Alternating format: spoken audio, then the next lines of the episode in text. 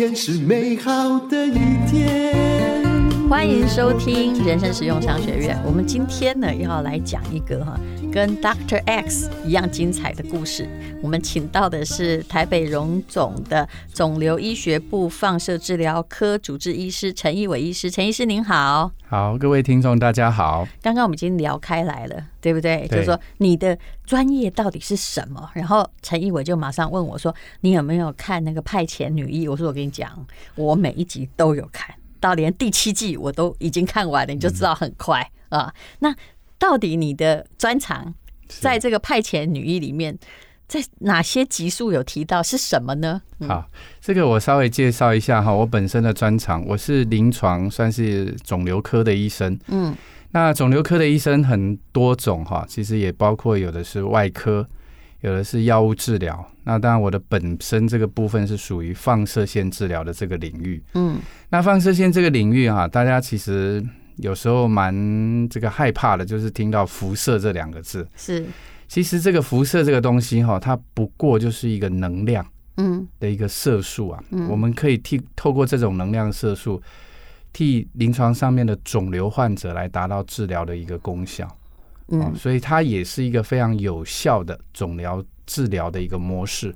是，那你的专长是癌症治疗吗？对，是每一种癌症都可以有放射科的呃介入的成分吗？呃其实不一定要看肿瘤的特性哈、嗯。那我们通常放射线治疗会针对比较局部的，像固态肿瘤性的这一类的，嗯，能够发挥一个处置的一个效果。比如说什么癌跟什么癌？我们你讲部位，我们可能比较了解。我们临床上面常常可以看到哈，像是包括这个头颈癌啦、脑瘤啦，嗯，哦，肺癌啦，哦，各式各样的，其实都有这样的一个治疗的。就是用照的啦，嗯，用照的，嗯。然后还有有一个更难懂的，你的专长还有硼中子捕获治疗，这是在抓什么鱼啊？是是是，这个硼中子捕获治疗哈，其实大家可能听起来非常的陌生啊，嗯，但实际上就像刚刚跟这个淡如姐讨论到的，这个 Doctor X 的这一个最新这一季里面啊，这这一季当中十集里面就出现了好几次。描述这个硼中子捕获治疗的这个部分，我为什么没有看到？我只看到放射线科出来讲话。放射线治疗科就是执行这个治疗的一个主要的专业人员，对对。但的确啊，癌症就是要企图先让它把它缩小，有没有？对。那缩小之后，再由各个专科来协助。万一真的要割，也比较好，也比较好割。对对。那硼中子捕获治疗的原理，我们可能可以简单的跟大家介绍一下哈，它就是让我们的肿瘤啊。专一的去吃一个这种特殊含硼的药物，嗯，就是化学元素表化学硼嘛，硼，对，就是硼元素。那我们用的质量数是硼十的这个部分，嗯，那这个硼十呢，我们再用热中子的色素去照射它，但这个热中子其实它的剂量很低啊，就是很像小朋友点鞭炮用的香一样，嗯，对正常组织没有什么太大伤害，嗯，但是它一旦碰到有吃硼药的这个肿瘤组织。它会产生高生物效应的粒子来把肿瘤爆破掉。哦，就直接在里面爆破，还是说直接在加上放射线？它是透过放射线当引子去把它诱发，然后把它爆破掉。所以这个硼石跟癌症的某一种细胞，它本身就是有它的偏好性，还是？嗯，偏好的原因是因为我们把硼石药物的载体设计的跟我们的氨基酸一样啊。肿瘤细胞喜欢吃氨基酸，就好像。平常检查有没有肿瘤？那什么白白部分，其实也是跟肿瘤喜欢糖有关系，对不对？葡萄糖的这个显影剂这样，哦，所以现在是硼石了。硼石了吃糖不会有危险，对对对。癌症细胞如果吃了硼石就会有危险。那您可不可以说明一下？我很想知道，就是嗯，你有没有什么患者，其实哎，嗯，经过放射线，其实就。以前没有办法治疗，可是后来经过放射线治疗，它就可以可能不见血的就好了。啊，是这种其实临床上面的个案很多。嗯，不过我们分享一个硼中子捕获治疗的一个经验啊。嗯，就是在上个月的时候，我们其实协助了一例日本的患者。嗯，他千里迢迢从日本来台湾接受硼中子捕获治疗。对。隔离了十四加七天这样子，那这个病患为什么会来我们这边做这样的一个治疗处置？哈，其实日本在去年的三月，厚生劳动省已经让硼中子捕获治疗成为正式癌症医疗的选项之一。嗯，甚至有健保给付。那他为什么要来？对，但是他们现在所开放的适应症只有一个，叫做复发头颈癌。哦，这例个案是一个二十岁的年轻女性，她是一个类似脑部肿瘤的个案。哦，可是他想接受彭中子，在日本就不行。那在我们这里可以开放的空间，用一种特殊紧急医疗的方式来协助他。所以结果呢？效果非常的好，嗯，对。那这个个案其实我以前可能就是要打开你的脑袋，对。其实这个个案什么治疗都做过，他在日本也开过刀，嗯，也做过传统的放射线，嗯，也做过重粒子治疗，也做过。那个电脑刀，所有都做一轮都没有用。他有没有请 Doctor X 出来帮他开？当然，在日本啊，有很多专家认为他适合做膨中子捕获治疗。嗯，但是就没办法用。对，那这几年其实我们跟日本的这个膨中子捕获治疗领域界的专家交流的非常深入，所以他们马上转介。好，那透过我们的这个卫福单位。还有台日交流协会等等各方面的协助，就是让他很快的来到台湾接受了这个治疗。是，那这个个案接受完治疗之后，肿瘤消失，哦，超过八成以上的体积。那他本身是一个日本的大学生，是，哦，那本来因为这个脑瘤的这个问题啊，没有办法就学，嗯，可是经过我们治疗完以后，啊，根据家属还有后来的讯息的这个回报，这个他已经很顺利的。回到他的大学，哦，就过着他快乐的这个大学生活。欸，那我还是有疑问，那剩下那百分之二十呢？我都觉得像看《派遣女医》，我也知道它是电视剧，想要用这咔咔咔，然后百分之百根除，然后以后不会复发，实在是也是很困难。那那二十他要怎么办？还是那二十慢慢又会把八十涨回来？嗯、呃，这个二十我们可能就要再追踪看看他的实际状况，因为这二十有可能是八。就是做完治疗以后残余的结疤的部分，所以所以就是保持观察就好了。保持观察就可以，只要它没有再长回来，我们就觉得我们的治疗有达到它的一个预期效果。所以至少已经让它可以生活了，哈，不会压迫到他的脑的任何的神经。我们很强调，就是现在的放射线治疗的一个概念，就是不但要有效，是，而且它的生活品质要高。这个才能够达到最好的这个治疗水准，这样。对，因为以前有很多种的放射线治疗，我知道其实后面都有很大的副作用啊，比如说癌症啊，我有同学是这样，他是乳癌，后来到脑，可是脑做的那个伽马刀之后，他后面还是有很多的适应性的困难，确实是，嗯，对。好，那么，呃。刚刚讲的是医师的专长嘛，但是我们今天其实呢是要请医师来讲医学领域哈，跟我们基地台电磁波之间的关系哦。哎，那个电磁波真的有这么的严重吗？虽然我们看手机是的确看很久，跟你们的放射线应该差很多吧？对，其实我们稍微解释一下哈，这个电磁波啊，就是这个电磁场所产生的一种波动的一个现象。嗯，那其实举凡我们日常生活所使用的各式各样的电器。都会产生这种电磁波的一个状况，那包括地球本身也是一个很大的一个磁场的一个部分哦，所以我们每天其实都是暴露在电磁波的射速之下，是哦。那大家之所以对这个东西非常惶恐，就是觉得说这个东西对我们身体会不会造成一个危害性？嗯，哦，包括你看现在很多的这个啊人士每天其实都是手机不离手啊，哦，每天都需要使用手机来做各式各样的活动。那长期接触这样的手机的一些状况，哎，对人体有没有什么影响性？它应该很微小吧？确实是，对，我们是这样安慰自己的。对对对，我稍微解释一下，其实就像我们的专业啊，哈，放射线治疗，我们每天所使用的射速是 X 光射线。嗯，这个 X 双射线跟电磁波啊，其实是有相当大的能量差距性。嗯，哦，我们所使用的 X 光基本上它是属于一种叫做游离辐射的范畴。嗯，那游离辐射的范畴，它能量高，所以它能够聚焦，对肿瘤产生破坏的效果性。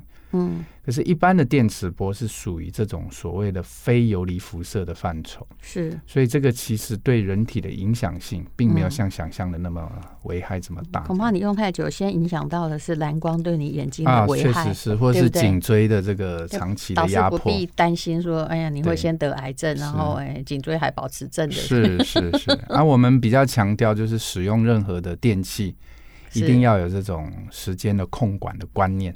嗯、哦，这个太长，其实我告诉你很难。以前 OK，但是后来自从哦又有线上上课哈、哦，又有视讯会议，然后又有这个后来跟员工，后来老板常常也不出不不进那个一次哈、哦，要面对十个部门了，是每个人都用很久啦，是除非你没朋友。对。确实是，嗯，不过为了健康的目的啊，可能自己稍微还是要有一些这些观念的这个保护，这样子、嗯。所以你也不用担心，像我们之前也提过一个这个辐射钢筋的例子，也就是说，那个那整栋大楼那辐射钢筋住那里的人住户得癌症的，的确是。比较多，我相信这也是放射线。不过我们讲那一类就是属于比较像游离辐射这方面，是跟电磁波不一样，那个是不一样的范畴。好，那要请问你一个问题：很多建筑物上面都有设立基地台，比如说我也有朋友才发现说，哎呦，上面不是空房哎，是他们竟然在里面，尤其是高楼就设基地台，他租给基地台比租给人划算。对对。那这个会影响到我们的健康，会致癌吗？这个首先哈，基地台的这个原理，我们还是可能要跟大家介绍一下哈，因为我们每天所使用的这个手机啊，它它有所谓的讯号的一个需求性，那所以呢，我们都必须要建构这种所谓的基地台。哈，那基地台它的原理就是像一个蜂巢式的一个通讯的一个传播的一个系统。嗯，好，那一格一格的蜂巢当中，哈，都有一个基地台。那透过基地台的讯号的传递，我们可以把我们的讯号向远端传播，也可以收到远端的讯号。哦，所以这个基地台的这个存在是对我们手机的讯号是有一个绝对的必要性。嗯，那今天的这个大家比较担心就是，哎，有时候这个看到基地台密密麻麻的，嗯，哦，好像这个电磁波很强啊，就感觉家里上面是不是有个核电厂那个感觉？对，但是实际上我们说电磁波跟核电厂是不一样的范畴。嗯，哦，所以要有一点游离与非游离，哎，非游离的这个部分。嗯，那我们要强调就是说啊，我们这个电磁波其实啊，在国际上。哦，有所谓的这个叫做非游离辐射防护的这个委员会，嗯，它对于这种电磁波对人体的影响有采它的标准的限制范围，哦，是在我们正常人体能够耐受安全值的五十分之一，也就是如果五十你就会有健康危害的话，已经控制到它剩下一而已，对对对，你你到达一我们就逼逼了，是这意思。那我们国内控管电磁波的单位。好，是我们的这个环保署的这个部分哈，它也依照这个国际的这个标准，也制定了这所谓的严格的电磁波的剂量的安全限制范围。嗯，所以其实只要在这样的一个控管。哦，评估之下，其实这些基地台对人体是没有太大的伤害危害性。那我是不是可以说，假设你担心你楼上一对基地台，你也不用什么住户抗争啊，你就请啊，比如说控管啊，行政院防保署来侦测，是的，是的。然后如果那就算你上面有一百只，加起来没有超过那标准，没有这个疑虑性的问题，它又不会发出声音，你其实不用过度担心。对对对，因为有时候可能是属于心理上面的一个联想。那我想请问医生，你会不会假设那个附近啊，哈，五公里内就有核电厂，或者是就有高压电塔？你觉得这样会有影响吗？对，这个东西我们也是一样，要落入就是像这个基地台的范畴一样，就是要去检验，要去检验，没有到达，我们在那边讲这个其实没有科学根据的事情，这样，也就是一切都以数据为准，就是了，大家也不用拍脑袋想哦，是的，看到什么都想到癌症，你干脆打电话，那要打什么电话？对，请环保署来啊帮你检测。对对对，我们这边有一支电话是零八零零五八。八零零一零，嗯，好，就是一个这个侦测的一个单位，请他他会来负责排时间。部分，嗯，对对对，那只要量测没有上面的疑虑。控管我们就可以放心这样。对，我觉得这是一个比较理性的方法，你不要自己去找人吵架哈，或者是。去抗议呀，哈，去用什么，就大家用数据来说话比较好。因为说实在哈，这个致癌物的这个范畴哈，在国际卫生组织里面把电磁波是列于一个叫做二 B 等级的。这是什么意思？二 B 等级就是说这些物质可能有啊这个致癌的可能性，但是没有绝对的直接证据。是，哦，我们举例来讲，列于二 B 等级的致癌物还有什么？